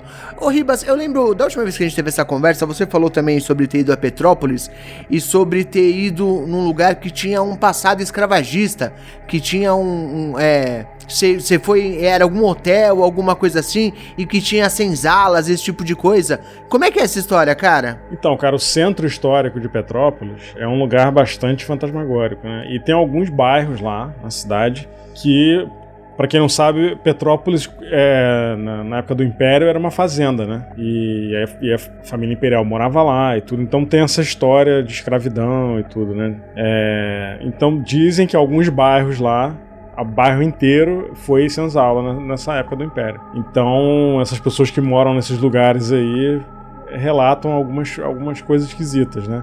Mas o, o centro histórico, inclusive, tem bastante atividade, assim, né? Tinha uma casa lá, ainda tem, a casa tá lá ainda, até vi dessa vez que eu tive lá. Que aí eu, eu não sei realmente se essa casa tem a Ali- ver Aliás, a... você foi pra Petrópolis pra fazer pesquisa de campo ou não? Foi só uma Não, não, coincidência? Não, eu fui visitar minha família, eu sou de Petrópolis, né? Tá. Visitar minha mãe, tava seis anos sem ver minha mãe, cara. Tá todo mundo bem? Tá todo mundo vivo? Tá todo mundo sem- bem, é. Sim. A, a cidade tá destruída, né? Por conta da tragédia que teve no início do ano e tal. Sim. Morreu muita gente, né, cara, no centro. Meu irmão quase morreu assim, nesse negócio aí. É, foi bem bizarro, bem apocalíptico. É, e aí tem uma casa lá em Petrópolis que a ex-esposa do meu avô foi alugar essa casa pra fazer uma casa de festa. Aí vou, vou até contar essa história. Não, não tem muito a ver com, com Senzala, eu acho que não, né? Mas essa casa fica ali próxima ao centro histórico. E ela foi alugar a casa e ela foi lá visitar. E eu lembro que essa casa tinha sido uma escola, tipo uma creche, né? Tipo uma, um pré-escolar, que era uma, escola, uma escolinha particular. E tinha acabado essa creche lá, por conta de. Vocês já vão entender o porquê. E a casa estava vazia para alugar há muito tempo, e ela que me contou essa história. E ela foi lá para visitar, foi ela, o filho mais velho e a filha, que na época era adolescente, tinha 16 anos mais ou menos. E era uma casa antiga, né? Uma casa de um andar, assim, bem, bem grande, de janelas en- enormes. O teto da, da- O pé direito da casa é alto, assim, é muito, uns 3 metros de altura o teto. Pra você ter ideia como é que a casa é era velha. É velha, né? Que ela tá lá ainda. Ela disse que ela entrou na casa, o filho dela saiu abrindo janela, né? Saiu abrindo porta, a casa tava toda fechada. A casa tem grade, inclusive, do lado de fora. E aí começaram a ouvir um barulho, cara, na casa, né? E aí ela chamou o filho dela, falou: Ô Marco, tem. Tô ouvindo um barulho aqui, foi você? Ela, não, mãe. Ele falou assim: não, mãe, é um- acho que é um gato que tá aqui. Tá rodando aqui na casa e tal. E o barulho continuou, né? E o barulho tava vindo de um cômodo específico lá. E eles estavam quase chegando nesse cômodo e, e eles achando que era um gato, né, cara? E aí o barulho começou a aumentar, aí ela começou a questionar: Marco, o que é isso aí, cara? É, é você que tá fazendo alguma, esse barulho aí? Não, mãe, eu acho que é um gato e tal. Cara, na hora que ela passou no tal do cômodo onde tava vindo o barulho, ela escutou uma voz de uma mulher, uma voz meio raivosa, falando: não é gato, não. Assim, só que, só que com raiva, sabe? Com ódio, uma voz com raiva. E aí ela falou que olhou pra. pra ela ficou até arrepiada. Ela falou que olhou pra. Eu arrepiei aqui. Ela falou que olhou pra esse cômodo e foi o que, a foi o que o Felipe viu, só que era uma mulher. Viu uma mulher abaixada, tipo posição fetal, só que abaixada. Tipo Homem-Aranha, posição do Homem-Aranha, quando tá em cima de um prédio, tipo assim. No centro do, do, do cômodo, e ela virou a cabeça pra, pra olhar pra ela assim, sabe, de lado, que ela tava na porta. E aí ela ficou assustadíssima, né, cara? A princípio. Com razão. O negócio foi tão absurdo Porra. que ela achou que era alguém que invadiu a casa ali, né? E tava morando ali, ela, ela, ela pensou que fosse isso. E aí a filha, ela saiu, ela foi pro. é, era um corredor enorme, assim, ela foi pra parte de trás da casa e a filha dela, que era adolescente, veio e parou na frente do cômodo. E aí ela falou: mãe, achou o gato aí? Aí na hora, na hora que ela falou isso, a entidade respondeu, só que dessa vez com uma voz meio carinhosa. Não é gato não, minha filha. Um negócio assim, sabe? Que ela me, me contou. E aí, cara, eles foram embora da casa. Puta merda. largaram a meu. casa que aberta, pariu, largaram a mano. casa aberta e foram embora, cara, os três. Ela foi na imobiliária devolver a chave e ela falou, contou, né? Falou, tem gente lá, porque a gente viu uma mulher lá e tal. E pra ela ainda era alguém que tinha invadido. Ela realmente ela ficou com medo, porque, tipo, sei lá, a mulher louca que tá É morando tão aqui, né? real, né? Que, que Tipo a aquele pessoa, podcast né, que tá rolando da mulher da casa lá, né? Sim, exato. E aí, cara, a pessoa da corretora de imóveis falou: olha, isso aí foi por isso que a escolinha lá acabou. A gente não sabe o que que é isso, a gente não consegue alugar essa casa por causa desse, desse negócio que tá acontecendo aí. A gente não sabe o que que é. A gente já foi lá, não tinha ninguém. E aí eles acham que é algum espírito que tá lá, sabe? Ô, vamos concordar que é o pior corretor de imóveis do mundo? Olha, É, infelizmente sincero, tem né? uma entidade Porra. mesmo morando lá, então pega a chave e vai visitar É. sozinha. Que que é isso? E ó, a casa tá vazia até hoje, cara. Eu, eu passei lá, tá vazia. Vazia tá, não, a- né? Tá com uma placa de aluga-se lá até hoje. Isso foi 2000 e 2008, por aí, que aconteceu isso aí. Tem Caralho. muito tempo. Para isso você chama os caça-fantasmas, cara. Chama o Egon, chama o. E o pior é que a minha mente perturbada ficou pensando na velha falando, outro gato. Eu também pensei. Mas ó, falando de, de, de escravo, né, dessa situação horrível, né, dessa história horrível que o Brasil tem aí. É, o Museu Imperial tem uma vibe carregadíssima, cara. Pra É caralho, mesmo, cara? caralho. Muito, Demais. muito. Tu Eu entra- já fui no Museu Tu Imperial. entra lá, cara, parece que tem alguém te observando o tempo inteiro, assim, do o tipo, tempo inteiro. do tipo, Ah. e é um negócio meio agressivo, assim, do tipo o que você tá fazendo aqui, sabe? É meio assim. Que horror, um cara. negócio- É de fato. É, cara, de um fato. negócio, é um negócio É, bem e, esquisito. e é to- e é todo o clima, né? Porque a, a, a casa tá exatamente como É. ela era, cara. Sim. Ela tá exatamente. Então, assim, eu acredito que isso, para que esses espíritos meio que se apeguem e não queiram sair dali, seja um fator que contribua, né, cara? Faz sentido. Porque tá tudo exatamente como era, os quartos, tudo, Roupa, cara, né? Tem mobília, roupa tapete. Tanto que pra você entrar lá, pra quem nunca foi no, no Museu Imperial, você entra de pantufa, que é justamente pra você, né, é, impactar o mínimo possível ali, tudo como tá e tal. Mas você entra nos quartos, nas, sabe, você vê as camas e tal. É. E é de fato uma coisa muito doida, é uma experiência muito legal, mas de fato você sente uma porradinha É, ali. eu, eu mencionei é, essa questão da escravidão porque tinha escravo ali que trabalhava ali nos jardins, né? Sim. Limpava a casa, a casa grande ali, né? Que na verdade o Museu Imperial era a casa de veraneio do imperador, né? Ele ia pra Petrópolis no verão e tal. Eles ficavam no Rio. Então tinha muito escravo trabalhando ali nessa, nessa época, né?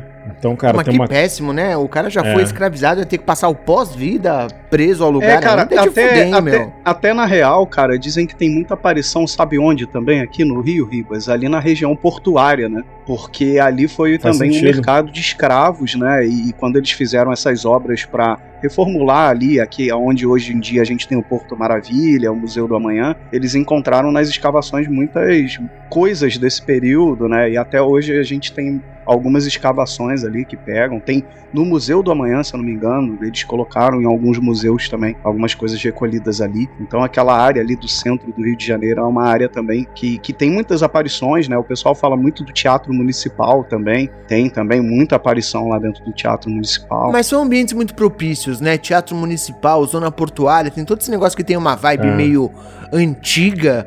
É, me parece que é quase como como pede, sabe? São ambientes em que você Atrai, atrai. É, é, ou você tá muito sujeito a pensar em alguma coisa assim, ou realmente atrai de uma forma absurda esse tipo de coisa, né? É. Agora, o que você falou, Escobar, da questão do. Pô, o cara foi escravo, tá ali preso. Na verdade, é é a energia que ficou, né, cara? Sim, sim, sim. É não, o eco, né? não é, É, o cara é. propriamente, mas eu É, tô pensando que, é. que destino horroroso, saca? Tipo, Sim, ficar atrelado a sempre. Não, só ia trazer, o Adriano trouxe um comentário aqui falando igual no Egito, que os faraós eram enterrados com um escravo pra servir no pós-vida. Aí é pior ainda porque é literalmente, né? Se eu sou escravo no Egito e me obrigam a servir a múmia, eu mijo na múmia. Porra, se fuder, né? Porra. Mas você não sabe qual é o castigo pra isso no pós-vida, meu amigo. Tá brincando? Bom, aqui em casa meu avô pelo menos deixou a casa. Foi embora. A casa que a gente mora aqui. A gente vai ter que concluir essa história pra saber se eu vou mudar ou não. É, é isso, é que ela vai falar pra você, não, até ontem ele tava aqui. Mas ele morreu em 74. Meu é avô isso. morreu assim. É, com. Nossa, meu avô morreu faz tempo. Eu não lembro, eu tinha 14, 13 anos.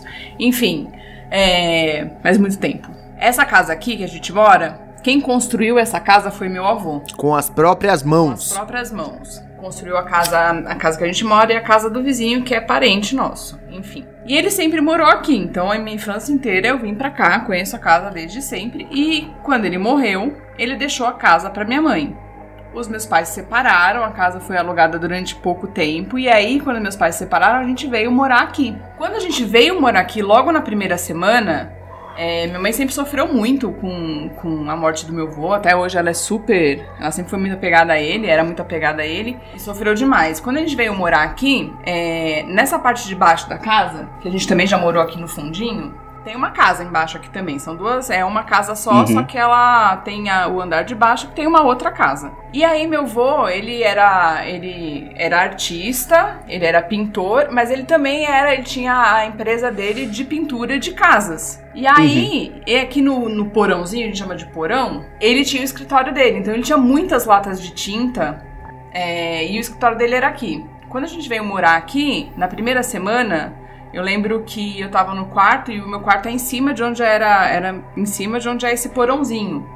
E eu lembro que eu passei a noite inteira naquele negócio de novo, de cobertor até o pescoço, de mal respirar, e eu ouvia a noite inteira. Tem um corredor do lado, eu ouvia, sobe, a... sabe quando a lata de tinta tá no chão e você arrasta, que você ouve o barulho da lata de tinta? Sobe lata de tinta, desce lata de tinta, sobe lata de tinta. E eu perguntei, no dia seguinte, passei a noite inteira nesse desespero. E no dia seguinte eu perguntei pro meu irmão, que tava morando aqui embaixo, se por acaso ele tava fazendo uma mudança, tirando as coisas do vô, daqui da casa, tudo. Ele falou, Marcela, não tem uma lata de tinta sequer mais aqui. Quando Que o isso. morreu, tiraram tudo. Ele já. A gente veio morar aqui depois de uns, sei lá, uns 3, 4 anos. Que meu, sei lá, depois de muito tempo que meu vô morreu. Uhum. E não tinha nada, não tinha nada. E aí, tipo, a gente fala que era meu vô deixando.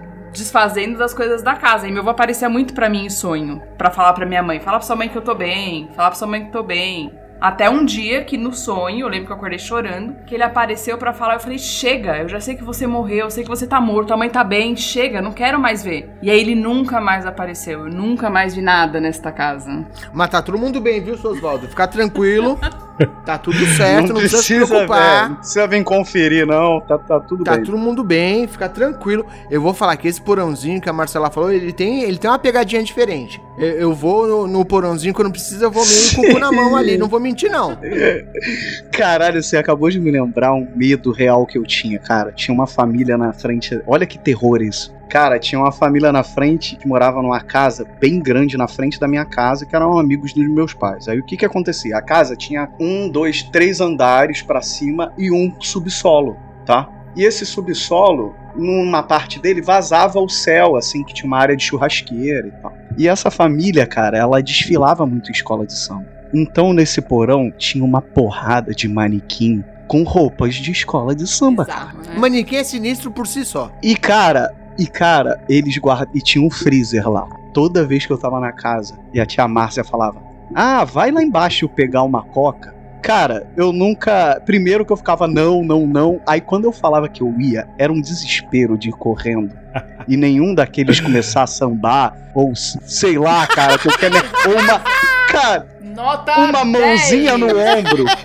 Uma mãozinha no ombro, um ziriguidum. Era, era a minha primeira morte, certamente, naquela época, cara. Mas é, era, era Pelo manequim de com Deus. feições humanas, assim? Era. Não, era pior. É aquele manequim sem feição. Que tem só aquela. Só, só na- o narizinho, Só assim, o só fundo uma. do olho. Isso, é esse. Ah, é o se mais tivesse- se tivesse aterrorizador. olho, seria pior, Felipe. Já Não, não mexeu sei. o olho, pensa. Se tivesse cara de bonecão, seria pior. Ah, é verdade. Anabelle, saca? Anabelle? Mas esse, mas esse, Ribas, é só uma cabecinha virar. É só um- um- um- uma viradinha de cabeça só. Dá um Porque bico, não tem feição, aí bica você fala, nele. mexeu ou não mexeu? Tá maluco. Cara, sa- sabe um medo irracional que eu tenho? Medo de estrada à noite, cara.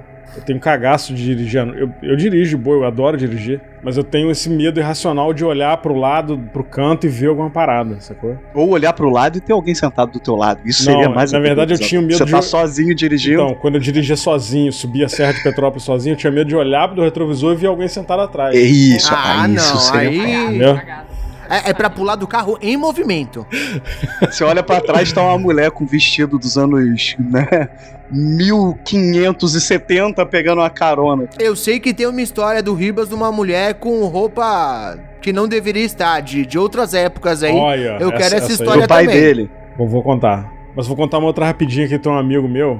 Eu vou, eu vou falar o nome dele. O nome dele é Jorge. Tá pra nascer bicho mais cagão que o Jorge, cara. Não Prazer. Escobar. Mas, não, mas cara, tu não tem noção. Tu não tem noção, velho. Tu não tem noção. Eu acho que mais cagão que ele é só meu irmão, cara. Meu irmão. Acho que meu irmão ganha. Eu paro duro ali. Mas enfim. Jorge tava indo pra Teresópolis pra uma balada, né? Na época que ele era da balada. Garoto juvenil, né? Tava sempre indo pra te- Terefantas, essas paradas aí. Maluquice, né? E aí tá subi, tava subindo a Serra de Teresópolis com, com mais três amigos, e ele e um camarada no banco de trás um outro dirigindo e um outro, no, um outro no banco do carona. E a Serra de Teresópolis, vou tentar descrever rapidamente aqui, pra quem não conhece. É uma serra perigosíssima, que é mão dupla, estreita e não é asfalto, é umas placas de, de concreto. Tá. Horrível. Já morreu muita gente ali, inclusive, de acidente. É, a serra- o lugar é bizarro e é perigoso. Cara, disse que o cara que tava do lado dele, no banco de trás, o cara tava assim, com a mão no, no, no rosto, chorando. Esse cara começou a chorar do nada. E aí o Jorge falou, pô, cara, mas por que, que tu tá chorando? O que aconteceu? Tá passando mal? Cara, não, cara, que eu tô. Eu não, eu não quero olhar pra fora, porque eu tô vendo todo mundo que morreu na estrada aqui em pé, Caralho. no guarda-reio. Eu, não- eu, não, eu não posso olhar, não quero olhar, e tá todo mundo. E ele- o cara disse que via as pessoas como elas morreram, machucadas, tipo o sexto sentido. Ah, horrível, bicho. Bizarro, cara. E aí o Jorge, né, pra variar, se borrou todinho. Porra. Eu vou falar que, Que eu tô, merda, eu tô me fazendo de muito né? corajoso aqui, mas durante toda a nossa conversa, eu tô olhando aqui na câmera no cantinho pra ver se tem alguma coisa aqui atrás. Eu Se tô não bem passa ligeiro aqui no ponto. atrás. É, É, sempre assim. É. tô bem E- e ligeiro. eu, eu, eu tô sozinho, eu moro sozinho, né? Moramos. A gata Eu de vez em quando me dá um susto. Tipo, outro dia eu tava deitado na cama, e aí tem a minha cama, e aí do lado tem um corredor que dá pra cozinha. Um corredor meio extenso, assim, que dá pra cozinha. Então quando eu vou dormir, eu fecho a porta, porque eu não gosto da sensação de olhar pro corredor. Parece que eu vou ver alguma coisa, sei lá, não gosto. Fecho a porta. E, e tranco a gata dentro do quarto, entendeu? Você olha no corredor, tá só um rostinho assim, É, ó. Só não, metadinha tá- tá do doido. rostinho na parede, assim. Tá doido, não curto não. Igual na câmera do Escobar. Cara, outro dia eu tava deitado na minha cama vendo TV, deitado de lado assim, e a gata na minha frente deitada, tomando banho, sei lá, se coçando, de costa pro corredor. Costa pra porta do quarto, que dá pro corredor. Cara, do nada, a gata ficou, sentou igual um suricato. E ficou olhando assim pro corredor, cara. Eu falei, Ih, caraca, o que, que ela tá vendo ali? É agora. Vou ter que ir embora e a gata que se vire com esse negócio. Sem Mas sacanagem, ela isso. ficou que nem um suricato, cara. Ela ficou assim, em pé assim, ó, olhando assim, boladona. Eu falei, ih, caramba. Mas Fechei tem a isso, porta quem tem hora. gato não tem assombração. Não sei se vocês sabem, né? Você tá deitado no quarto, ah, eu vi um barulho na cozinha. Não, foi o gato. Não importa, é tudo eu gato. Derrubaram um copo, foi o gato. Um pentagrama satânico, foi o gato. Não importa o que seja, você sempre fala que foi o gato. É o que você fala pra você mesmo pra conseguir se acalmar. É. Entendi. O vulto, o vulto de chapéu é o gato de chapéu. É o gato, três gatos no sobretudo de chapéu. Caraca. O Adriano fez mais um comentário falando que na cidade dele tem um cemitério bem na entrada, recepcionando os turistas. Ai, que ótimo, que agradável, Adriano. Bem gostoso. Perfeito, Depende, se for um né? cemitério É, bonito, ótimo. né? Tipo um jardim, e tal, mas nunca é, né, cara? Sempre uma parada sei, eu muito nunca vi bizarra, um né? cemitério bonito. É sempre um negócio sinistro. Sempre. Ó, cara, né? tem, tem um cemitério aqui, aqui em Montreal que é bonito pra caramba. É um jardinzão bonitão. O Jardim Mas da conta essa Saudade. história é aí bonito. da mulher do vestido. Essa história é ótima, eu, que- eu preciso ouvir essa Então. história. A gente já tá com, sei lá, uma hora e vinte de gravação. Eu vou ter que puxar pro encerramento, mas eu não posso acabar esse programa sem ouvir essa história. Por favor, Ribas. Essa, é, essa, essa história é bizarra, cara. Cara, eu, na minha adolescência, meus 14, 15 anos, eu trabalhava com meu pai. E o meu pai, ele tava restaurando o altar de uma igreja, que fica no centro histórico de Petrópolis. Meu pai trabalhava com madeira e tal. Ele fazia escultura em madeira e faz ainda, que ele tá vivo, né? E eu trabalhava com ele, ele pegou esse, esse trabalho grande, que era a restauração desse altar, que era de madeira, que era enorme, né? De um convento que tem em Petrópolis. Fica perto da Praça da Liberdade ali, do Palácio de Cristal e tal. E aí ele ficou uns dois anos trabalhando ali, e eu saía da escola, eu saía da escola às 5, eu ia pra lá ajudar ele, ficava lá até 10 e pouca da noite. Depois ia pra casa de carro com ele. E eu, eu, eu, eu ia pela comida, né? Que a comida lá, a janta lá era. era maneira. Puta merda, né, cara? Teve um dia que minha mãe e minha avó foram pra lá encontrar com a gente, porque elas estavam na rua, na casa da minha tia, não me lembro muito bem. E elas iam, iam pegar carona com a gente pra casa. Minha avó ia dormir na minha casa nessa noite aí, foi alguma coisa assim. E elas foram pra lá encontrar com a gente, por volta de 10 horas da noite. E aí tinha esse ritual, né? O carro do meu pai ficava parado lá dentro. Aí eu ia por dentro lá, andava pelo pátio do, do, do, do, do convento, aí abria o portão pra ele, ele saía com o carro, eu trancava o portão por dentro e voltava pra, pra portaria pra poder sair, entrar no carro e ir embora. Nesse dia tava minha mãe e minha avó, e meu irmão era pequenininho, meu irmão era de colo ainda. Aí, cara, meu pai, não sei porquê, nessa época aí, meu pai andava com o carro muito devagar. Ele andava, era irritante, assim. Ele tinha uma Fiat 147. Tá explicado Fiat- por que que ia tão devagar. Tá explicado não, não, ele não, andava tu, devagar. mas tu não tem noção, cara. Ele andava a 30 por hora. É um negócio irritante demais, assim. Na verdade, eu sei porque o carro dele, ele rebaixou o carro e não podia Ah, pegar certo. buraco, entendeu? Enfim, e aí, cara, ele tava andando devagar, a gente saiu ali da. O nome da rua é Roberto Silveira, que é uma rua principal ali que tem perto da Praça da Liberdade. Saímos na Roberto Silveira, que era a rua principal, ele virou à direita ali pra quem vai pro Palácio de Cristal, né? E aí tem uma rua que passa atrás do Palácio de Cristal, que é o coração do centro histórico ali de, ali de Petrópolis. Cara, na hora que ele virou na curva ali, era uma curva bem aberta, assim, não era curva fechada nem nada. Tava meio escura a rua, tinha um poste. O poste tá lá até hoje. Tem um poste bem, bem, bem, dentro da curva, né? Do lado direito do carro. E aí tinha uma mulher, cara, atrás do poste. É, e eu vou descrever a mulher pra vocês. Ela tinha mais ou menos uns 2 metros de altura, era bem alta. Ela tava usando roupa de empregada doméstica, que parecia ser do século passado, e com, com uma- um negócio na cabeça, uma touca, saca a touca de banho? Tipo aquilo Sim, sim. meio fofa, assim, meio é, esquisita. E tava em pé com a mão, assim, esfregando a mão uma na outra, assim. E ela olhou pra dentro do carro, ela ficou olhando pra gente. Mas eu não tinha visto, meu pai que viu. E aí, quando meu pai viu, ele falou assim: Cruz Credo, o que, que é isso? Meu pai falou. O carro tava com os vidros abertos, né? Na hora que ele falou isso, todo mundo olhou e eu olhei também. E a mulher ficou acompanhando o carro com um olhar, assim. E o Caralho. rosto dela era meio cadavérico, cara. Era meio. Era um rosto magro demais. Dava pra ver a- o osso Uhum. da bochecha aqui, do lado, Aham. sabe? Seios da face. É. E ela, ela, ela tinha um rosto meio. Não era. Ela não parecia ser brasileira. Era um rosto meio ucraniano, assim, meio nórdico, assim. Era, era, era um negócio diferente. Sim. Entendeu? E ela ficou acompanhando com o carro, e assim, era 10 e pouca da noite, numa rua extremamente deserta, e a mulher atrás do poste ali fazendo não sei o que, né, cara? E aí, mas assim, não era um vulto, não era um, um negócio. Era claramente. Era uma- né, era você uma- conseguia é, ver. né? Era uma pessoa, assim, era parece, tipo, palpável, sacou? Não era um, um fog, um negócio meio é, blur, não, era, é, dava pra ver as feições. Foi bem, bem bizarro. E aí eu tava vendo uma série da Netflix recentemente e eu vi uma atriz que é a cara dessa mulher, cara. Uma Puta que pariu. É. Então vamos A torcer cara, aí né? pra Fantasma ter dado certo na vida, arrumou um emprego. Depois eu vou mandar pro Felipe aí a foto dessa atriz e mando pra, e mandar pra vocês verem aí. Não, não, eu ia falar, tá explicado porque o medo irracional de andar na estrada à noite, Não, o cara tem É. histórico. né? Imagina. E, e olhar pro lado e ver alguma coisa, tá explicadíssimo. Nunca mais pôde ver uma Sim. mulher de dois metros sem chorar. O cara não pode ver jogo de basquete feminino, né? Não, não, mas, mas assim, mulher no Brasil de dois metros é um negócio até raro, né, cara? Não é a estatura É, média da verdade. brasileira, né? Escondida no poste de madrugada, mais ainda. Com roupa do século passado, né, cara? Isso também foi. Assim, pode ser uma pessoa que mora ali, tem algum problema mental, ou que, né?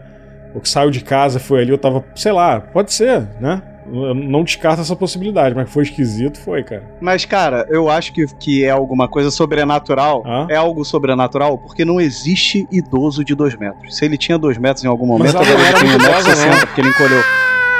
Mas não Ela é não idosa. era muito idosa, não, cara. Ela aparentava ter uns 45. Ah, mas naquela época, naquela época equivalia a 78, 45. Exato. Então, Muito bem, gente. A gente precisa puxar esse programa pro encerramento. Já tem quase uma hora e meia de gravação aqui. O nosso editor vai querer nos matar, porque esse programa será editado hoje, durante esta madrugada, Vai ser inclusive. Então ele vai ter que lidar com todas essas histórias durante a madrugada. se fudeu. Tu não me testa que eu te assusto, hein, princesa?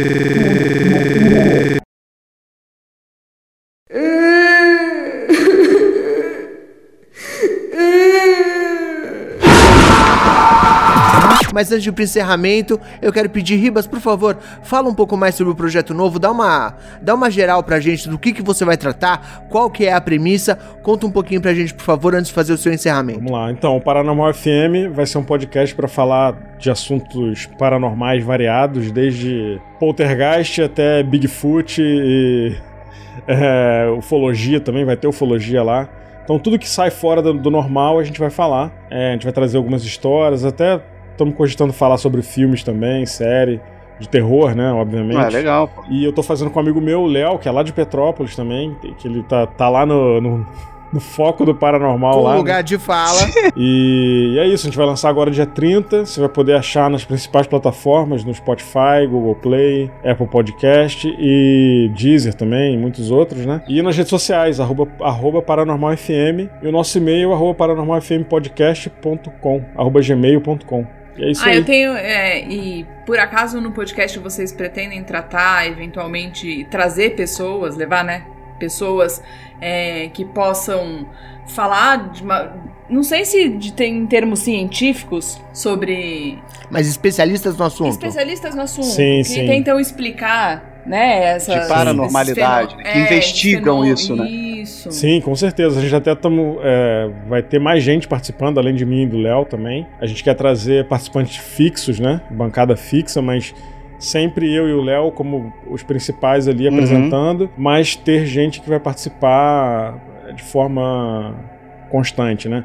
Vai, é, vai Uhum. ter uma menina também que vai participar, que a gente quer trazer também essa visão, né? do- é, eu acho que é importante, né? É, Claro. Trazer outras experiências, outra- outras visões, outra, é, outra- lente para os fenômenos, né? Outro ponto de vista. Exato. Legal, legal. Exato. É, e tá muito legal, cara. A gente tá fazendo com muito carinho. Já tem seis episódios gravados já. Tá, tá ficando bem legal. Estamos fazendo com muito carinho. E tem uma pegada de rádio, né? Que é, como eu falei no início lá, foi uma homenagem pra ZYP23, que era a Rádio Quitandinha, que meu avô trabalhou, meu avô foi radialista. Eu sou apaixonado por rádio, né? Desde moleque. E o podcast, para mim, é uma realização disso aí, né? Desse, dessa, dessa paixão que eu tenho por rádio. É, enfim, é isso. Acho que eu falei tudo. Acho que para todos nós, todos nós queríamos é, falar lá. Sim. Você mesmo que está ouvindo, sei lá, a Mix. É isso aí. Pô, mas rádio momento. antigo já é sinistro por si só, então fico aí preocupado, talvez me cague um pouco ouvindo esse programa. Muito bem, Ribas, eu não consigo agradecer o suficiente por ter aceitado bater esse papo com a gente, aparecer aqui mais uma vez, por favor que não seja a última, volte outras vezes, Claro. se convide Prazer, mesmo, se Léo. depender do Princesa a gente tá ferrado, esse cara é enrolado demais, por favor volte outras vezes aqui, de repente com algum outro assunto pra eu não me cagar, seria um pouco mais agradável, por favor. Claro. Se as pessoas quiserem te encontrar, você pessoa física, nas redes sociais, como a pessoa faz, por favor, dê as suas informações, as suas considerações finais e o seu boa noite. Bom, pode me seguir lá no Instagram, arroba Ribastank, que é um trocadilho com aquela banda ruim dos anos 2000. Lembra do Rubastank? Só que o meu é com R, né? Nossa, demorei pra entender, bicho. Ele É só me seguir lá no Instagram, que eu posto, é, posto muita coisa sobre arte lá, que eu trabalho com, com 3D e tudo. Mas é isso, só me seguir lá e vamos trocar ideia. Maravilha, muito obrigado. Princeso, por favor, suas redes sociais, suas considerações finais e seu boa noite. Considerações finais é que eu vou ter que dormir aqui sozinho depois de a porta que o vento sacudir a porta, interfone tocar de- quase 10 horas da noite que nunca toca, esse tipo de coisa. Sem eu pedir nada e sem ser um frango entregue pelo André. Mas é isso. É, Twitter, Instagram, arroba Felipe Passos com dois L's. No Twitter você já sabe, só pesquisar princesa, Não você me segue acha no lá. Instagram, que ele só posta selfie de academia. Eu vou deixar essa dica aí, segue lá. É chato segue pra lá, caramba. segue lá, vem ver meu mamilo. Por favor, não, isso foi uma ameaça. Pô, Posso deixar uma dica final aqui? Pra quem tá ouvindo? Por favor. Bom, primeiro eu quero mandar um abraço pra galera do chat aí, pros apoiadores. É, se chama de padrinho, né? É padrinho? Padrinhos. Pros padrinhos e pra galera que interagiu aí. Quero mandar um abraço pra vocês. E vou deixar uma dica de serviço público aqui, ó. Tem coisa que dá margem pra fantasma, então não tenha na sua casa. Ó, caixinha de música, TV Boa. de tubo, Porra.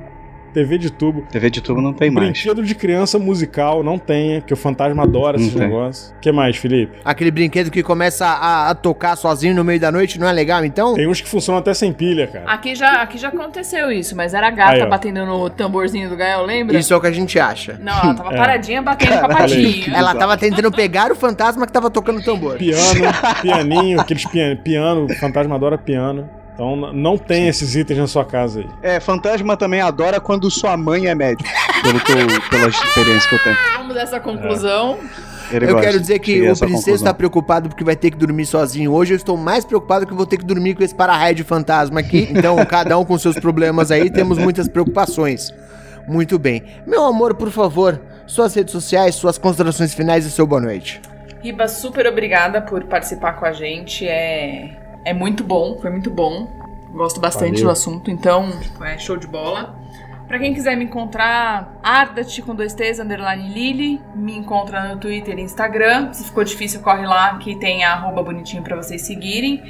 E assim, aqui nessa casa o nosso piso é de madeira, então a gente ouve bastante barulho durante a noite. Pode ser fantasma, pode ser só a gata, pode não ser nada.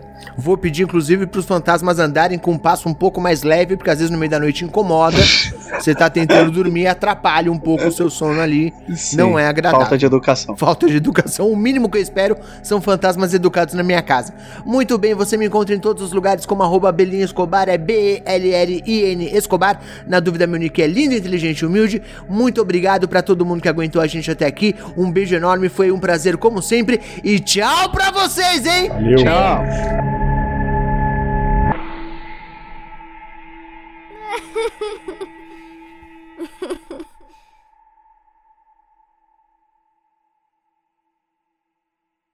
inclusive sobre um novo projeto, que é um dos motivos pelos quais a gente resolveu gravar esse programa hoje. Assim que o Princeso parar de, rodar uma betoneira no microfone dele.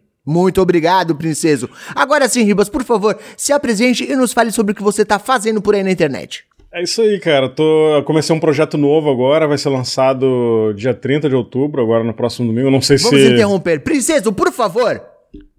Tá uma O quê? bosta. Tá acontecendo alguma coisa? Eu tô calado. Não, tá Não, mas tá vazando o, o áudio do Rio de Janeiro inteiro no seu do microfone. capeta, do inferno. isso, isso, aí, gente? isso aí. É sério? Eu vou baixar aqui, eu vou baixar aqui. Agora tá Vê se bom. melhorou. Agora tá bom. Melhorou? Ah, tá. Deixa eu baixar o volume aqui do microfone. Eu acho que eu já sei o que Ah, eu é falar. também sei, é você. Muito bem, agora vamos fazer de conta que nada disso aconteceu, que o princesa não interrompeu o convidado. Ribas, mais uma vez, por favor, nos conte. Ah, tem o Saulo Andrioli, tem o Julian Catini. Legal, fiquei falando sozinho, o todo Davi. mundo foi embora e me deixou na mão. Programa ao vivo é uma maravilha, viu? Vou te falar. Eu tava no mudo, eu tava no mudo. ah, eu tava bom, no mudo, por desculpa. favor, tem, o, princesa. tem o. É, que eu tava arrumando aqui. Teve que sair, né? Tive, né? Tudo bem, eu ia te perguntar os padrinhos, mas aí Que era você me coisa que eu abandonou na estava mão. preparada. Ah, o princesa gaguejou um monte aqui não, falar, eu foi com a lista difícil. aqui do lado já. É, depender do princesa é foda, cara. Você me deixou numa situação complicada. Eu fiquei preocupada quando você foi apresentar o Ribas. Porra, eu Por não ia saber o Porque eu nome não sei de se você ia chamar ele de cara. Guilherme. Eu já errei o nome do padrinho, Exato. né? Quanto mais convidado. Muito bem, Você vamos lá então, o minha gente. podcast que o padrinho fazia parte. Eu errei um monte de eu coisa, sempre cara. vou te lembrar isso. Eu sou terrível. Eu sou um bosta, me desculpe, Brasil. Vamos lá então, hein? Ó, o Mike chegou aqui também. Boa noite, Mike. E o próprio Álvaro, né? Esqueci de dar boa noite, o Saulo. Boa noite, pessoal. Desculpa. Desculpe, Casa Álvaro, cheia, não ó. deixa de ser padrinho, não. Não deixa de ser padrinho, por favor. Vamos lá. Por favor. 3, 2, 1. Pera aí, rapidinho, que o telefone tá tocando aqui, pelo amor Você de tá Deus. de sacanagem comigo, né, princesa? Não, eu tô com medo. Chegou o motoboy com o whey protein dele aí. Ah, não, não. o princesa esqueceu como é que funciona o podcast.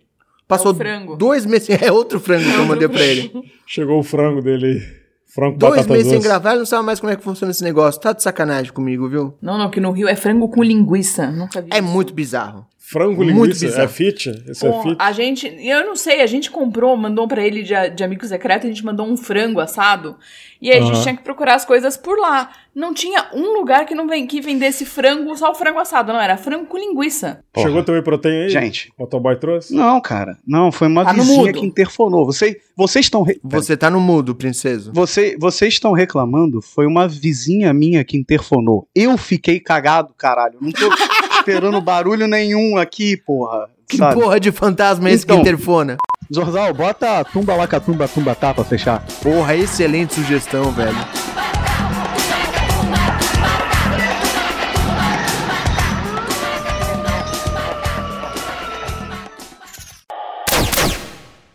Editado por Rafael Zorzal.